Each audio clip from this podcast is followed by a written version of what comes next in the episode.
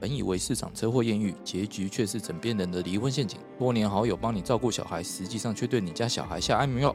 挖掘社会新闻的内幕，让你用不同角度来看新闻议题。欢迎收听《失联记录》。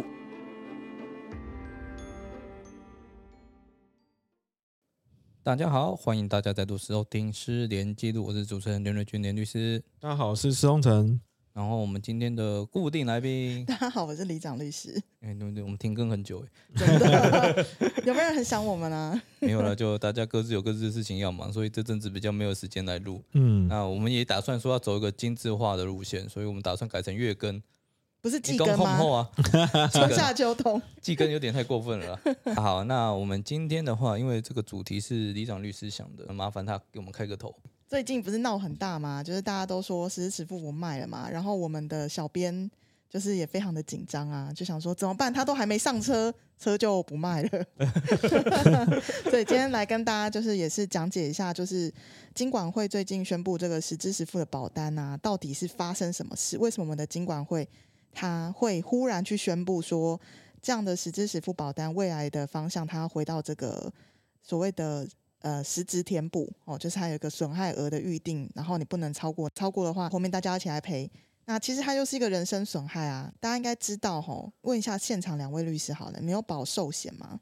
有啊，有保过哦，那有有保意外险吗？也有啊，那你们意外险跟寿险有没有先调查你们的收入？没有没有嘛，爱保多少就保多少嘛。你寿险你想要保一百万、一千万都可以保。哦啊。意外险的话，就你甚至可以在自动贩卖机买啊，哎，跟对那对个几对率对一对样，啊。看你要买五十万、一百万、三千万都可以，你只要有钱就可以买，嗯，没有错。对吧？但是不会调查你们两位的收入嘛？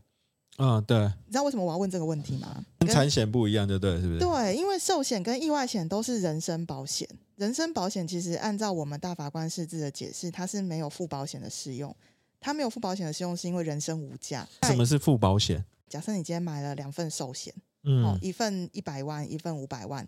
我今天不会说你买这个两份这个寿险，你就是附保险，所以后面那一份是无效的就。是有两个以上的保单就对了，对对对保我同一个人。对，保你同一个，我不会跟你讲说，哎，你这个两份寿险，啊，第二份就无效，你只能保一份。嗯，为什么我不能这样讲？因为你的生命价值是无限的，是无价的。哦，所以，当你认为你这一生值六百万，你保两张六百万的，或是两张加起来六百万的，嗯，政府都会尊重你，对啊，对吧？所你以，你只要付得起保费就好。啊对你只要付得起那六百万寿险的保费就可以了。所以一个人是乞丐，他收入是零，或也不要说乞丐，他收入是零的话，他其实也可以保保个好几张的那个寿险保可单，以甚至价值超过上千万、上亿都可以，就可对以，了。只要他付得起那保费，因为其实寿险保费很贵，啊因为寿险一定会被实现，大家知道吧？对啊，不是啊人生人生自古古谁无死啊？是所以寿险是一个保险事故绝对会发生的事件，所以寿险其实很贵。如果你们去看现在十万块的寿险，你们知道你们一年要缴多少保费吗？八万嘛，呃，是没有 啦，这样太太哎、那你十万那缴到八万，这也你那一家有点 狠 没有啊。如果年纪六十五岁以上的话，真的要缴八万了吧？哦，可能要对啊因为他可能离那种会发风险事故发生的年纪太近了。对啊对对对 OK 对， 好，那我们假设就三十几岁好了，好，三十几岁，如果你去买一个呃十万块的寿险，他让你缴二十年，你每一年大概都要缴呃十万块的话，大概每年都要缴四千多块到五千块左右，将近十万哦，你的总保费会将近十万。对啊，这样其实算起来不划算啊。等于我只只是预先存钱进去而已、啊。对，所以其实寿险很少人会买到这很高额的寿险啦，因为很高额的寿险通常保费都很贵。可是我们回来，你寿险跟意外险它都是人身保险的时候，嗯我们通常不去管，只要你付得起保费，你爱保多少就保多少。金管会今天不会非常有事情的跑出来跟你说，施律师，经过我们的调查，你年收入也才三百万而已，嗯你凭什么保六百万呢？就是你不这让个你是靠超过生你命的赚钱，这年个收入想，法有什你么错过？度高估你这个人的价值，我宣对告啊你第二份保险无效。他不会这样对嘛啊？寿对啊险不会这样嘛？意外险不会嘛？所以嗯像小花意外险保两千万，没有意见啊，你付得起保费就好啦，对不对？对啊没有那如果错你不小心离开了，两千万就是得赔嘛，对不对？对啊，对嗯啊，那我今天保险公司能够去抗辩说，连那个我们的连律师从出生到现在价值只有一千五百万，明显保两千万过度了，超额了，超额了。嗯。嗯，我我们保险公司认为我们不需要赔那多出来的五百万，我可以这样主张吗？这于法无据啊，不行嘛？为什么？因为这都是人身保险，嗯这都是人身损害，所人以命无价啦。人命无价啦。嗯对嗯，好，那就回来了。今天实质实付金管会，他却说，哎、这算是一个人身保险，但是它有价，我要来管。两位保险小白，先来分享一下你们看到这则新闻的想法。金管会有说他为什么要这样做吗？他说，因为很多人都诈保，很多人都买了实支实付之后，就是要拿生病来赚钱可是他不是就实支实付吗？啊！问的很好，嗯，嗯，对，我觉得连瑞君今天非常的有这个保险的 sense 啊、我再讲一下什么话？没有，因为三位当中，就是我真的是对保险很有兴趣啊。我来跟大家解释一下哦，实支实付大家听起来非常好理解，就是你今天如果因为生病去住院，你花了六万块，那保险公司就赔你六万块。嗯，讲到这里，大家可以理解了哈。对啊，对，好，但是呢，后来很多保险公司他就提出副本也理赔，什么意思？就是说原本啊，你按照保险法的规定，你是拿收据去请领就可以了。但是呢，医院的收据正本会只有一份，嗯所以有一些很大的保险公司，他会跟你说，我只愿意接受医院收据的正本。嗯意思是什么？就是说一，针请一次，对你正本拿给我这家保险公司之后，你就没有办法再去别家请领了嘛。嗯但是呢，其他保险公司就说：“哎，没关系，我愿意接受副本理赔。就是呢，你如果这个收据旁边给我盖副本，嗯你拿来我也全赔。哦嗯，就要他当然是要盖一个与正本相符了。哎，呃，对，但是它旁边就是会是写副本。对好、那这个什么意思呢？就是说，举例哈，李长律师去割个大肠息肉哈，比如说花了一万五好了，但是我有保三家实支实付，其中两家愿意接受副本理赔，那我是不是可以三家都请领？对，那我是不是比如说，本来我一家一万五，三家我就四万五，嗯，然后我就赚了三万。”对啊，对啊，哎，靠生病赚钱欸赚呢。对啊，所以金管会就说你怎么可以？你的息肉不就那一颗而已吗？对啊啊！可是我是说，他不觉得说你就是不让你靠生命赚钱，这个想法有什么错吗？你说不要让我靠生病赚钱，对啊，这个想法有什么错？对啊，那你寿险就靠死亡在赚钱啊？对啊。可是我说你一个，因为你只能死一次啊。其实我觉得这个问题的重点会卡在一个，就说为什么我们要防范这种事情？对，靠生病赚钱，请问一下，有几个人喜欢生病？来，我们这边就要讲哦，靠生病赚钱这个东西，所有的这个普罗大众听到都会大声叫好，就是说呢，金管会你管这个管的太好了，我们就是不能让有些人靠生病赚钱。嗯 可是啊我们今天就要突破一件事情。我问一下大家哦，今天保险公司呢，它卖你这个实支实付医疗险，它的保费是怎么算出来的？一定是它有精算师算出来嘛？嗯那所以它呢也会跟你收保费嘛，对对不对？那它这个保费呢，就是可以支持说，万一这个事故发生的时候，保险公司赔偿你这个是没有问题的，对，它是精算过的。就大数法则，然后有一个对价存在。嗯好，那我嗯来问一件事，那今天我买了三份保单，我是不是缴了三份费用？对，对那我今天有事情发生的时候，我请领三份，请问我到底对不起谁？嗯我没有缴保费吗？对啊，我有缴啊，嗯可是你实际上没有付出这么多啊。那你管我啊？我之前有交保费啊，对啊，对所以保险公司没有受害，你知道吗？其那他实要退钱啊呢、其实保险公司没有受害，保险公司它算出来的保费呢，都是刚刚好可以支持，在这个事故发生的时候，你就跟他请你这个钱，它是完全没问题的。嗯，所以其实谁受害？保护啊，因为这样而缩水了嘛。没有说，没有说。我的意思是说，我们按照金管会先不要来多管闲事之前，嗯我们这哦样操作的情况底下，请问谁受害？就我的感觉看起来是没有人受害对，。石律师认为没有人受害。来，保险公司啊，为什么？我缴保费啦，对啊，他多我有缴赚保两费哦对。这是你自己当初跟我承保的时候，你说这个保费是刚好这个事故发生的时今候，天我开的是保险公司，不是赌场。我没有跟你赌，你这个是大数法则精算师算出来的。嗯，我就是缴这样的保费。如果这个保险期间事故发生，你愿意理赔我这些东西，这都是你自己承诺好的。这个保险费也是你公司的精算师算出来的，不是我跟你议价的、欸。可是我承诺的是说实支实付嘛，你实际支出多少我才付多少嘛。但你显然你实际支出没有到这么多嘛，被当呃其他家填补完了。当我从我承认我要副本理赔的时候，我就知道你不会只向我这一家请啊，不然我为什么要在条约里面改改说我是要副本理赔的？我们假设今天金管会不要管的情况下，保险公司怎么会有损害？保险公司它当初就是决定用这样的保费去承保这样的事故，保险事故发生的时候，他也同意用副本去理赔，所以他明明都知道这些事情，所以保险公司其实没有受害的。意思就是说，其实保险公司就算你用副本理赔，它也是在它预估的范围里对面，，它本他来就的是精算师有算出来过。对。那假如是这样的话，其实就没有人受害啊。啊，对，今天就要来打破砂锅问到底。那你金管会今天到底为什么要下来管这件事？我们那要就管制监管会受害，对金管会要来管制所谓道德风险啊，怎么可以让人家用生病来赚钱呢？来你你生病你就赚越多，这有道理吗？来，金管有欸会生病赚越多，我觉得是有道 理的，因为我生病就是没钱啊，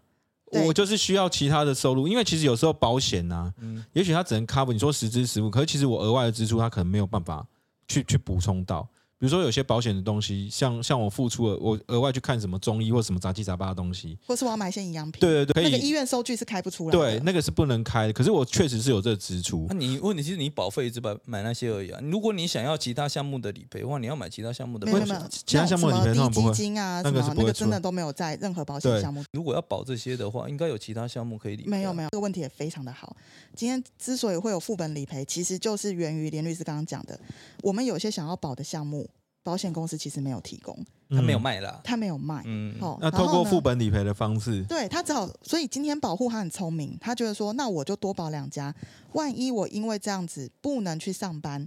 然后我的那个薪水都用市价扣光光了，我至少用另外一个副本理赔赔偿了我这些薪资。对吧哦，所以应该金管会真正要做的是把这些项目列出来，让人家有机会可以去保这些东西，而不是哦，好像说哎，实支实付就要回归哦，为为为防范道德风险，我就要停售。对你讲的很好。嗯再还有一个就是，当初为什么保险公司推出副本理赔的时候，会有一堆人去买？其实最重要的原因就是，保险公司的实支实付医疗险的上限都很低。例如说，刚开始你如果是在第一批去买医疗险实支实付的，它的限额通常都才二十万。那大家就会觉得二十万很多啊？No，我来跟你讲一件事：如果你今天心脏忽然发生状况，你要去开一个开心手术，你如果选择健保的是传统大刀，直接把你的心就是整个胸腔打开的那一种的话，恭喜你，你用健保的话，大概一万块以内可以解决。嗯但是你要躺半个月，因为你是开胸手术，而且你细菌感染可能性非常的高，开了不一定会活，那会死也不一定因为你的心脏，可能是因为细菌感染。嗯，好，但是呢，你可以有第二种，现在科技很发达嘛。第二种呢是心导管手术，直接在你的腹腔开一个很小很小的孔，用心导管，用最新的技术进去，慢慢然后到达你心脏之后，用机械手臂去开你的心脏。这个手术呢，只要三天你就能出院，而且呢几乎没有细菌感染的风险，因为它开的伤口非常的小，但是它要一百万。哦都好，那我就问，假设我今天我有家族的状况，我觉得我心脏，maybe 我现在很年轻，二三十岁不会出问题，但是我的家族可能到四五十岁，陆陆续续会有这些问题的时候，我为了防范于未然，我先买十支十付，我一张二十万，我够吗？嗯我不够啊嗯对，这保障不够了。对，那我去市面上寻找，我要找到限额一百万的，我其实一点都不贪心，拜托你给我保到我，如果这件事情发生，你不要让我去借钱就好，我找不到这个产品哎、嗯，而且我不是乱讲，因为我刚刚举的例子是我个人本人的例子，我的家族真的有心脏病的这个嗯病历史，史嗯对，所以我也很害怕哪一天我要开心脏，我要一百万，所以我当时去找市面上所有保险公司，不好意思，最高额就二十万。后来副本理赔的慢慢推出来之后，我只好去买啦，因为我要把它凑到一百万。嗯嗯嗯，然后结果你现在今晚会跑来跟我说，哦，李厂律师，你去割了息肉，息肉才一万五，你保了三加四万五，哦，你为了你因为息肉，所以你多赚了三万，你以后会多长息肉。干谁要长息肉啊？嗯大家知道息肉就是大肠癌的前兆、欸，我会因为这样然后许愿，我每年就多长三颗去割吗？哎神经病！可是金管会他说这个也只是草案，再来是他不溯及既往，你既有的保护的权益不会因此丧失啊。你听他在讲欸嘞，我跟你说，所有我我我今天跟大家讲哈，嗯金管会今天管这件事情，其实只是为了一件事，为什么是？这个真的很暗黑， 就是台湾的保险公司在他们新的会计制度上上去之后，其实都发现大家的资本市足率严重不足。啊，RBC 然后对，然后呢，严重不足的情况下是不是要增资？嗯要增资的情况底下，如果它增资不成，保险公司会产生什么状况？倒闭。金管会最不愿意见到的就是保险公司倒闭，因为只要保险公司倒闭，那今天很多保护绝对是就完蛋了。哦，你说达不到新的那个资本市足率的标就他准，们保险公司就一定要收掉，就然后对。再来对国债都谁来买？金融业啊，对，金融业支持中华民国，所以金融业的寿险进去买国债，嗯所以保险公司倒闭谁倒霉？中华民国。中华民国倒霉，中华民国倒霉谁倒霉？嗯，金管会保险局倒霉， 我们其实一直都是在拿未来的信用哦来去换今天的钱，对啊，所以对你今天如果这些保险公司倒掉以后，就没有冤大头出来买、对，啊，你就没有信用了我。就不能再发债了，没有人要承认了，没有人要买了，因为倒都倒死的死一片了。嗯，所以我现在金管会，我最重要的是什么？我不能让你保保险公司做太赔钱的事情。所以我今天我就跳出来跟你们讲，实支实付，我要开始管了。对，其实保险公司没有很开心哎、我敢跟各位说，因为保险公司如果他卖副本理赔是会赔钱的，他不可能会越卖越好，他一定立刻停售。我跟你们讲一个一个保险，你们就知道为什么会这样讲。来，去年的防疫险，请问现在还有在卖吗？没喽。为什么？因为赔到靠背嘛，赔到就是脱裤子了嘛，所以不敢再卖，立刻停售嘛。所以如果你用市场的力量去管制保险公司，你只要去看什么东西它停售了，就代表他发现他赔不起了，他只能不要再卖了。那什么东西东西它越卖越多，越卖越好。来，投资型保单是一个，这是一个万恶的东西，千万不要买哈。然后再第二个，副本理赔很好赚啊，嗯，像我李长律师，我保了六年，我没有我没有出过险的、我刚刚那个息肉只是举例，我还没有去验，我不晓得。但是我我缴了三四十万给保险公司，我截至目前为止，本人没有跟保险公司请过任何保险金，嗯，好不好赚？好赚啊！对啊，我如果一辈子顺遂平安，跟你们两个这样打打闹闹到九十岁，还是心脏没有病 发，那我们两个应该并 发。哎哎干、嘛这样？我这点我就有点不太懂。那嗯好端端的，到底发生了什么事件？那金管会才要出来跳进来管，总要有事情发生有才这样玩嘛？有发生一件很严重的事，就是核心产妇案。他们干了什么？核心产、哦，我知道，对大家之前闹很大，对不对？对，上百名产妇呢，大概诈骗了保险公司六千多万。那是诈骗啊，不一样啊。对，就是头脑清楚人就会这样讲，嗯，但头脑不清的就说哦，你就是用实支实付在赚钱，我现在就是要来管你实支实付。那我先跟听众朋友解释一下，因为可能有些人他比较没有注意到嗯核心产妇这个新闻，对对对，所以我来跟大家就是讲一下这个新闻的来龙去脉。就是说呢，之前哦有一家，但有两三家保险公司哦，他们就是密集的发现说，他们手上这个产妇，好、只要是去这个核心医院剖腹的，绝大部分都是不胎位不正。对对，但是呢，问题是按照医学上的这个研究显示，通常产妇呢，一百个产妇里面会胎位不正，大概就五个。那、怎么会那个时期全部的产妇都在胎位不正，而且全部出自于同一个医院的单据，就是核心。核心的技术不好，每次胎那个产妇来，通通把她弄到胎位不正 哦。那那核心后面是讲说呢，因为我医术特别好，所以胎位不正的会来找 我。哦，是这样。 哎，对，我觉得这也是蛮有道理的嘛，对不对？因哦为我医有术可能我医嘛术特哦别好啊，所以你有状况，产妇会来找我嘛。哦嗯因，为核心其实特别贵，对了，你如果去公立医院，哎，这个我觉得要找私律师， 没有，施律师的这个有经历过奶爸的过程，应该可以跟我们分享一下，说剖腹产如果在公立医院或是在私立医院，应该有差别吗？有诶、我和我也是在核心，大概将近快二十万，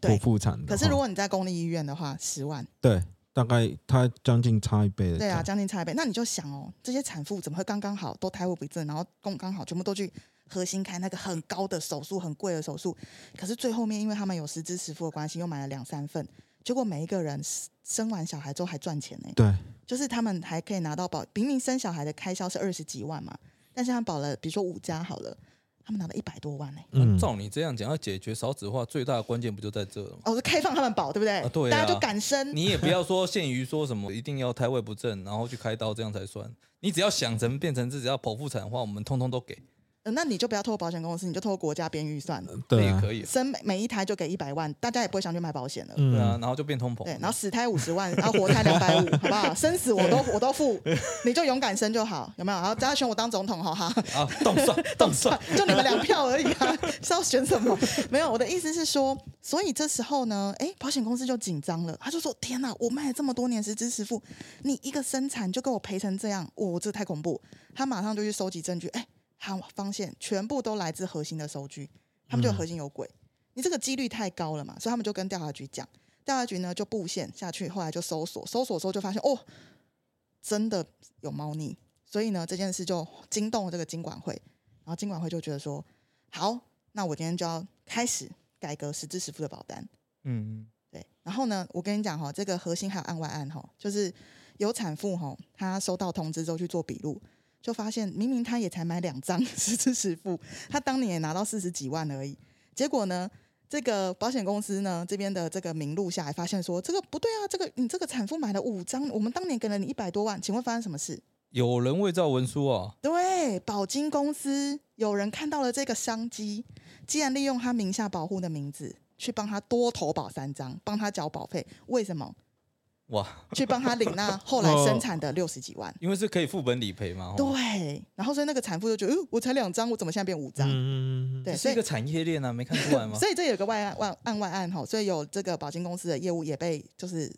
就抓了啦。欸齁这我不知道。其实问题应该是出在于说，医生在做诊断的时候，应该是做出不实的诊断嘛，对不对？这个才才是我有这种可能性啊。因为这个案子目前还在审判当中，我们其实不晓得医生做审判断到底是不是真的不实。嗯但是我们现在是引用这个新闻报道上的描述，所以我们没有做任何价值判断哈。嗯，新闻上报道上的描述是说呢，核心有五个医生愿意配合改造收据，这五名都被起诉了。嗯但是呢，核心不是只有五个医生，核心还有其他少数清流的医生是绝对不改收据的。那嗯这些产妇的这个保险经纪人呢，都熟门熟路的，所以只会找那五个愿意改收据的医生。哦，那其中有一个很有名，改了两千多万的收据，就是他们的执行长林叉叉， 哦，了解哦是打你老婆的 组织是不是？呃，对，所以呢，就是因为这个案子惊动了金管会，因为一百多名产妇却诈骗了保险公司六千三百多万。可是我觉得这这个好这个地方对你这样的方对，向不对啊，没错。好，讲出来为什么哪里方向不对？说因为这明明就是诈骗的问题嘛。是，所以这跟保险实支是实付有没有关你系？改这个制度要干嘛？是，嗯，没错，你还是讲他对觉得了。说这个，因为你有实支实付这样的诱因造成的道德风险哎、，他也是这样觉得，没错。但他已嗯殊经不本末知倒置，金管会是本末倒置，没有错啊。确实你，你这个直觉也是对的，明明明就是有人故意诈骗嘛，嗯对啊有人配合去做了一个，比如说他明明就没有胎位不正，你嗯，硬要说他胎位不正，对符啊合，这个保险事故，嗯，所以这个保险事故是被捏造出来，但是跟这个保单无关啊。对，这所以他是不是应该跟我们所有保险契约的那种诈骗事故统一处理就好了？以前也有类似的问题，就譬如说你寿险，对，寿险有的人会，保两三两三千万，然后去跳河，对对对对对，然后有，但是因为那个保费提高了之后，他们对反而就不敢了，因为成本太高了。我真的觉得你是保险界的奇才。没傻有小，错，金管会给的方向就是这样，他们希望以后实支实付的保费就提高，让大家买不起第二家，买不起第三家，买不起第四家，连第一家你都快买不起了。嗯，但是问题是，保险公司它毕竟是有精算师的、啊，它毕竟是大数法则啊假如说大家买不起，那保险公司要赚什么啊，？对，第二个，真正需要保费、需要需要保险的也保不到啦。是啊，我如果今天可以每年缴这么贵的保费。嗯，我干脆就存着买零零五零好了，买二十年之后，搞不好我缴自己的生病的钱也绰绰有余，还不用看保险公司的脸色、欸，哎，嗯对吧？那突发事故发生的时候，你也不会知道你到底存够了没有啊。有可能，那就去死一死好了。不是、欸，其实其实我本来就觉得商业保险本来就是可以 cover 我们国家健保的这个有额外的一种补充嘛。嗯你现在把它补充弄掉，其实你就让国家的健保或是其他的这些个人自费的这个这个这个医疗部分的负担增加，这应该也不算是一个好事吧？对，而且其实诈保的人真的没有很多。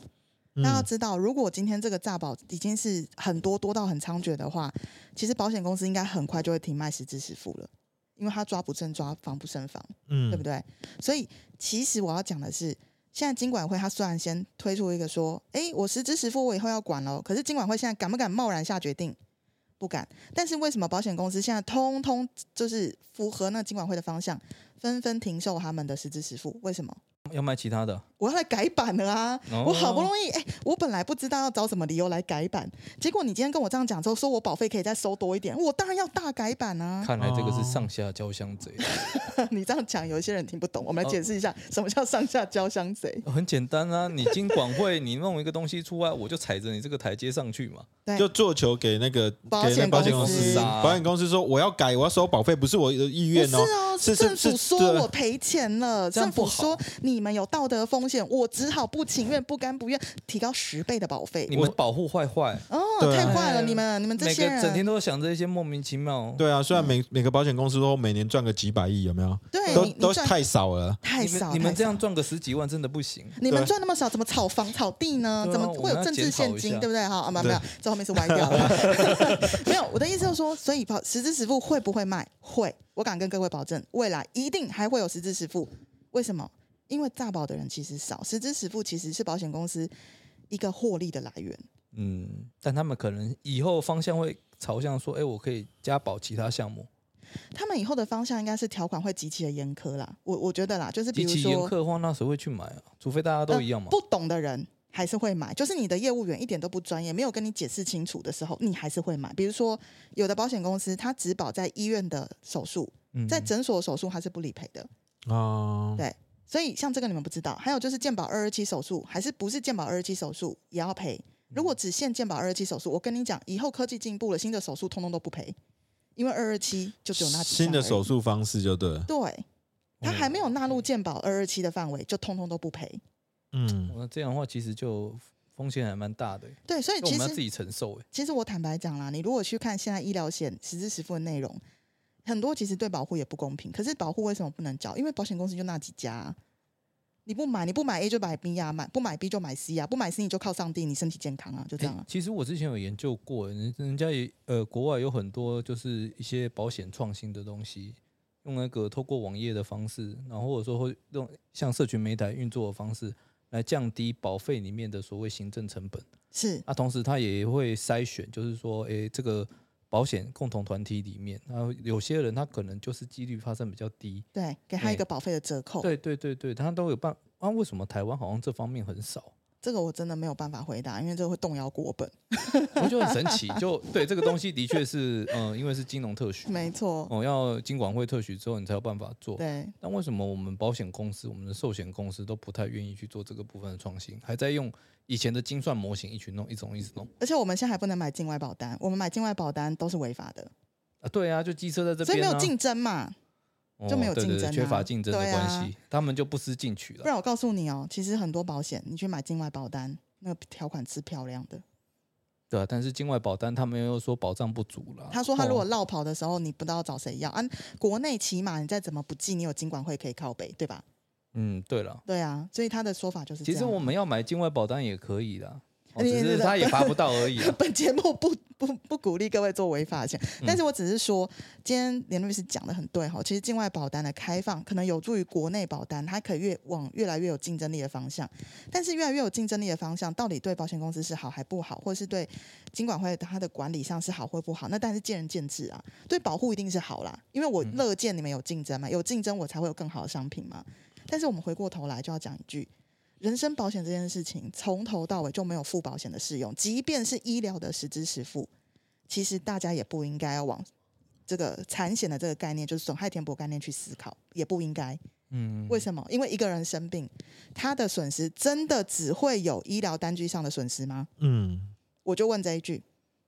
对嘛？那其实还是保险项目的问题啊。对啊，对啊，对啊，他标定不够，然后也要怪人家说你保太多，不根本不是这样嘛。好，然后再跟大家大家讲一个我很想干掉金管会的事。金管会后来是民怨嘛，在如排山倒海而来啊。金管会就讲了一句说，没关系，实支实付呢没有卖没有关系，你们可以买日额。我可以跟各位说，日额才是真正靠住院在赚钱的。如果你今天金管会是想要解决有人拼命在住院赚钱，然后占用这个健保资源、这个健保房的话，你其实真的应该废掉才是日额。嗯为什么？因为实支实付它其实是你真的花多少，我给你多少嘛。那日额是我住一百八十天，你可能每天要给我五千块，你在讲什么？我也花了时间呢、我也呃对是没有错啦。对但啊是你在里面也是有人照顾你吃三餐啊，有暖气啊，你也不用住在街上啊，对不对？呃生病很痛苦哎、但但当然是，但我的意思就是说，今天如果你承认人身保险它是没有一个损害填补概念的，其实我觉得日额实支实付你根本就不用去管，只要呃他对啊的、这他两只个要应付该得不应该起管相应的保费，保险公司不会倒。嗯其实你金管会是不要管的，因为人身保险是没有什么损害填补的概念的。但是如果你今天硬要把实支实付讲出来说它有个损害填补概念，我就请你去检讨日额起日额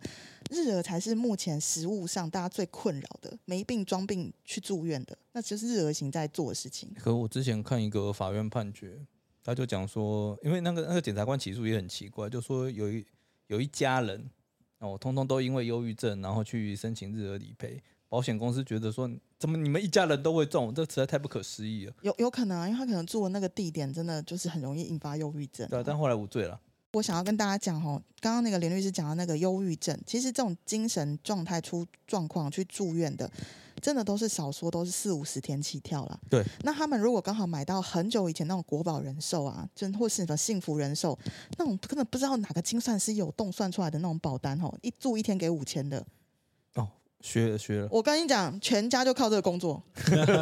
对，但是问题是你你会很羡慕他的生活吗？我敢跟各不位会保证，你绝对不会羡慕他的生活。嗯，他今天如果有本事靠他自己的手、自己的脚，他能够获得社会上的尊重跟尊严，赚到他应得的财产的时候，没有人会选择去住院的啦。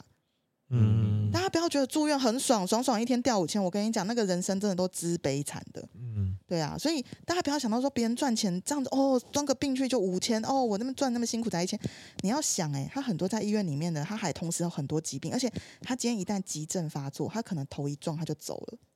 哦，有可能，嗯对，啊，真的真的，大家真的不用去羡慕生病的人。如果可以，请做一个不要生病的人，你的人生无限光明。可是如果你生病了，你也不要去想说，那我生病了，然后你看别人都有实支实付，我没有，然后别人就该死。不是，你就想好你当初为什么不好好买你的保险。不是啊，如果我说我一开始我就人生无望了，为什么我不能靠这个赚钱？你你你人生如果真的无望的时候，真的要找我聊聊。人生永远都有希望，只是你们看的角度可能不是那么的正确，没有关系，律师可以帮助你看不同的角 度不。行啊，我没有钱看律师啊、哎、那你不过不过我提出一个 一个问题哈，因为其实我最近有，因为我女儿刚出生没多久，那其实我小时候我就帮她买那个保险，那对我来讲就是婴儿的保险啊，那只是说我有买一种就是就是比如说终身的，比如说到二十年后不用，可是它也另外一种也是有副本理赔的。那我说，假如是说按照这种方式的话，那其实以后你对于小孩子的这个的这个保险的规划，是不是应该也要整个做改变？我比较传统，就是说我本来想说，哎、我帮他缴个二十年之后，他就有固定的医疗，然后其他的部分我用副本理赔的方式帮他额外，假如说后来有变动的话，帮他做一个保险涵盖面比较广。对他未来这个人身风险的话，会有一个保障在。其实那时候我听到这个消息的时候，我第一个第一个想法是，就打电话给我的那个保险业务员说：“哎，那我之前买的这个，除了买二十年期，还有另外买一个副本的，那我说这样会不会受影响？他说不会不会，他说你这个已经过了。那假如说我等金管会这个通过之后，那以后这个保险规划是不是应该要改变其他的方式，或者说这种方规划方式甚至也不行了？你我我可以我觉得二十年那个应该是终身医疗啦，对对对终身医疗的话本来就不足以去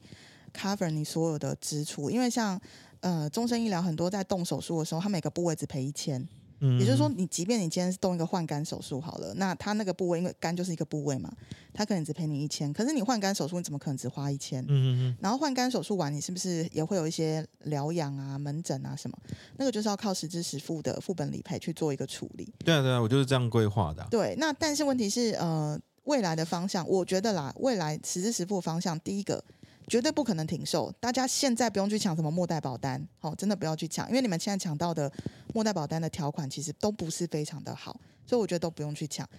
我跟你讲，上种政策下有变策，只要它是一个可以让保险公司有稳定收益、赚钱的产品，保险公司就是会再推出新的实支实付。然后再加上呢，其实未来的医疗技术进步，进步到可能很多东西它都是不需要手术的，嗯，它可能在门诊判断一下，做一个处置，它就好了，对，这也是有可能。对吧？那你终身医疗险呢，它很多都是要绑手术，你有手术我才赔，你没有手术我都不赔的。嗯，好，哦那有人会说，没有，我现在有没有手术我也赔，那是因为你的保险公司通融你，不是你的条款可以拿上去法院叫他赔。好，那是两回事，哦好，大家搞清楚。所以我觉得终身医疗险呢，它其实是一个，就是呃，你帮你的小孩保，你只是就是给他一个基础的保障，很嗯基础，非常基础。好，那可是我觉得这样也够了，因为呢，慈母多败儿，就是哦，你帮你小孩想太多，你小孩就长不大其实。我其他不足的部分，我就是用另外买的这种副本的保单。在他的二方十式岁是之前呐、啊我觉得你帮他付的那个副本的保险费应该都不会太高，因为你买到的是末末日的那个保实支实付嘛，所以他那个保费通常还没有被调整到非常夸张。但是你要小心一点，就是如果如果这中间有推出好的实支实付，是真的可以保障更完更完整的，你是应该要换保险公司的。嗯对，因为呃，我我会觉得哈，实支实付它未来它一定会往一个方向去调整，就是一定会有人卖更好的，可是它的保费相对也会更高。但是大家在看到保费高的时候，也不要担心，因为呢，如果它真的可以在你生病的时候去分散你的风险，让你的经济压力不那么大的情况底下，它就是一个好产品。我的意思说，你现在现在还是在单纯在架构说，已经没有所谓副本理赔这一块了嘛，对不对？诶，没有，现在金管会没有进副本理赔对。啊金管会现在的说法是说，你要卖，我还是让你卖，但是以后赔是三家一起按比例来赔，就保险竞合了，哦，OK， 那就是付保险概念啊，不是吗？呃不是不一样，不保险竞合跟副保险不一样对，对，那问我我问你问你就要竞合之后，你保费要退吗？不退啊，对啊那，这跟不当得利有什么两 样？不是啊就土匪吗？不是啊，你保险竞合的话，那我干嘛何必要用副本理赔？我就不需要买三家，因为我买三家跟买一家的比例原来都一样啊。费用就不一样。没有没有，，你买一家，那一家的杂费上限、手术上限就二十五万嘛。你如果今天开一个四十万的手术，你是不是有十五万可一定要自己付？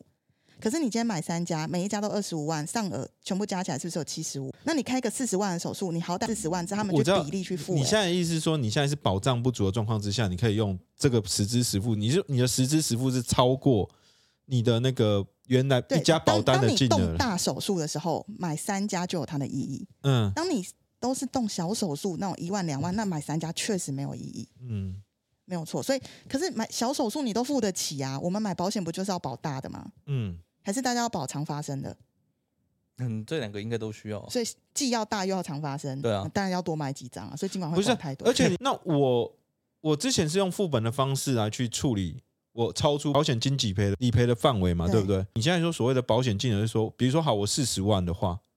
那我超过这部分，我还是要透过其他家，其他家是要用什么方式，用什么单据来付？你你四十万超过什么？比如说我一家保障额度只有二十万，对我保了三家，我本来预计我开手术可能会开到六十万，对那我现在好，我拿到四十万的医院的缴费收据了，是，那我是不是给给只能给其中一家？对。对啊，那那那一家只给我二十所以万你这，问题问的很好，保险公金管会还没想到这一点要怎么解决啊保险公司也想问这个问题啊。对啊，嗯我你如果保了三家，他他开了四十万，那我们每一家都才二十，那请问他是要三 C 三选二吗？其实我觉得这些其实都是假议题，我们实际上要处理的根本就是一个名实不符的问题嘛。没错，你对啊保单，你保单没有保障到这么大的范围，然后你用变相的方式说，哦，你可以用副本理赔，去你可以弥去补那其他地些，方。对但问题是，这个实际上跟你赔偿的项目就不一样。对。那你保险公司不去想说要怎么解决，反而是用这种掏家包的呃步数来去弄，那这不对嘛？保险公司没有掏家包，保险公司他他对他的来讲是，我都还是有赚哦，嗯只我是金管会认为说你不可以用这种你知道方有式，道德风险，对你看看核心产妇案有没有全部都胎那位叫哎不诈正骗了，那叫诈骗。明明胎位是正的，硬要把医生把它转成不正，对，可是那个真的是对啊保险诈啊但问题是骗，跟说那个保险的那个什么副本理赔，那根本没有关其系啊。实是他假如施律说师讲的这样没错，假设他本来就是胎位不正，那我多保几家那有什也么没问题？啊差，因为胎位不正其实跟死产也有很大的关系，他可对啊能他可能也是承受，产妇也是承受非常大的风险，产妇自己的生命危险都有哎、假如说你要出生或干嘛，你对，你没有处理好，那其实是风险很高即便的。孩子已经产出了，如果胎盘没有跟着出来，或者是医生没有注意的话，胎盘向上收缩去包住心脏，产妇立刻就死了。还有另外一种就是羊水栓塞，那个是没有人知道它为什么发生，可是产妇就是死了。嗯所以生产本来就是一件很，就是跟风险天跟老天爷在争命的过程。对啊，对啊风险很对啊高。 如果是真的有的话，那本来就该赔嘛。所以核心今天最大的问题是在哪里？是有人配合造假收据，这才对啊是最大的问题。对啊，对啊所。以你今天要改，应该是医师法吧？你改什么保险啊？我觉得不是改意思吧， 是那些人不要去配合去改这个就好了。就说你你只要凭你的专业，你做出你专业的判断。那假如说你专业判断没关系，刚好就运气好，你就一百个里面刚好一百个都是有胎位不正，那当然没有问题，因为你的专业判断。可是是说你自己做出的判断结果不是这样子，你为了配合你的客户好了啦，不是对诊所来讲，他会因此而受益。为什么？因为当他今天产妇跟这个医生讲好，那我之后就去你那边坐月子，因为我有钱了嘛，我可以对啊去住这么贵的月子中心。哎、核心的月子中心超贵的、在没有这样的政策情况底下，其实也不应该是去检讨这个保险契约。而是因为看问题出在哪里，嗯解决那个问题就好。有人诈保，我们就解决诈保的人，不是解决提出问题的人。嗯，但监管会现在是解决提出问题他们就的人觉得说这是一个诱因啊，他们想把这个诱因解决掉了。反正我个人是觉得金管会这个这这个政策我非常非常不认同啦，因为我真的觉得人身损害是没有损害填补概念这件事情，它就是保险法当中一个无法撼动的观念啦。嗯你如果把它撼动了，我们有太多人身保险的保险法的规则都要改了。嗯，对啊，不是这么简单，叫你不要卖就好了啦。所以，反正我今天这个主题确实是我想的，而且我是逼迫两位要陪我谈的主题。 对啊，这这这主题其实是有一真的很有意思，是因为我真的一发生之后，我就打电话给我我我就是我女儿那个业务员，问她说，那个我女儿这个副本的这个部分会不会有问题？我们现场没有人一张都没有的，我应该一张都没有了。你一张都没有。嗯，应该了。就通常身体健康的人也其实也不用买啊。嗯，对了，啊，真的，如果怎么样，睡梦中走就没有，算还有了另外一个，没 有没有，还你错了，还有一个真的很有钱的人也不也不需要保险。哦，因为他家就自己开保险公司啊。对对对对对，不啊大是家大家现在都知道好哎真正今的天小开节目 是就谁，到这边，谢谢大家。 不可以再让我们胡说八道了。 大家没有啊，时间也差不多了，我们讲了 对蛮久了。真 OK，OK 的，呃其实实支实付的概念的话，大家也应该都清楚了。那最主要还是说，哎，你金管会处理问题怎么这样本末倒置啊？如果你要处理的是诈保问题，你不应该是针对实支实付啦。啊我现觉在得就是讲说这个是诱因呐、对啦，啊，什么没有诱因？嗯，对了，只要有给钱就是诱因嘛，哦，对啊，钱是万恶根源，要不要把货币制度废掉就好了。哦，好啊。好，回回到 U U 的时代，好，就这么决定了。大家如果还有什么问题的话，也可以留言给我们哦，我们的小编会帮我们整理之后再回答。那今天节目就到这边，谢谢大家，谢谢谢大大家家。拜拜。